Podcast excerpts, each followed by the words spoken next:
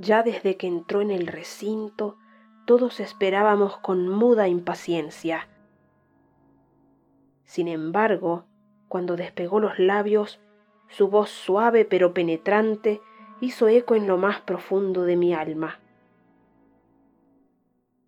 Pese a que nunca en mi vida la había escuchado como lo hacía allí, la reconocí inmediatamente. Era la misma que largo tiempo atrás durante un momento de profunda desesperación, había susurrado en mi cabeza.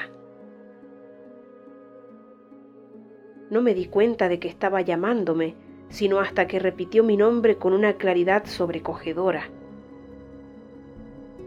Entonces un escalofrío recorrió mi cuerpo como un relámpago y sentí que mis piernas temblaban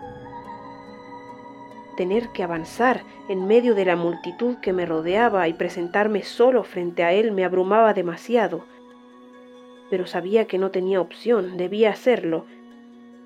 El gran día había llegado y debía hacerlo. Con los ojos clavados al suelo, avancé dando pasos vacilantes en medio del silencio abismal de la multitud. Al llegar ante el juez, mi vista seguía fija en mis pies, mientras mi alma, trémula e insignificante, esperaba el veredicto con una intranquila mezcla de esperanza y temor. Fue en ese momento de angustiosa espera cuando volví a escuchar mi nombre, pero esta vez la dulzura y la delicadeza de su voz penetró en mi ser desvaneciendo completamente la inseguridad que me afligía y llenándome de un gozo indescriptible.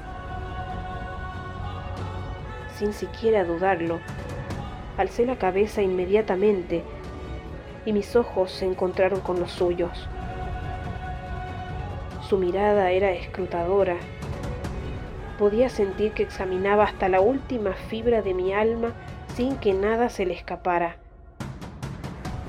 Cada detalle de mi vida era analizado, cada herida, cada fracaso, cada dolor.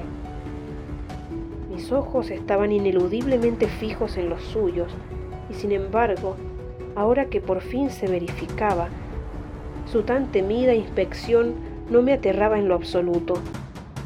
Podía sentir que una cálida luz invadía mi espíritu y relajaba mi cuerpo a medida que cada cicatriz cerraba definitivamente y cada impura suciedad que yo creía recordar parecía desaparecer ante su infalible vista. Cuando el examen llegó a su fin, me sonrió y recién entonces comprendí que estaba limpio. Mis lágrimas se desbordaron irrefrenablemente mientras con el corazón henchido de gratitud abrazaba nuevamente a mi glorioso hermano mayor.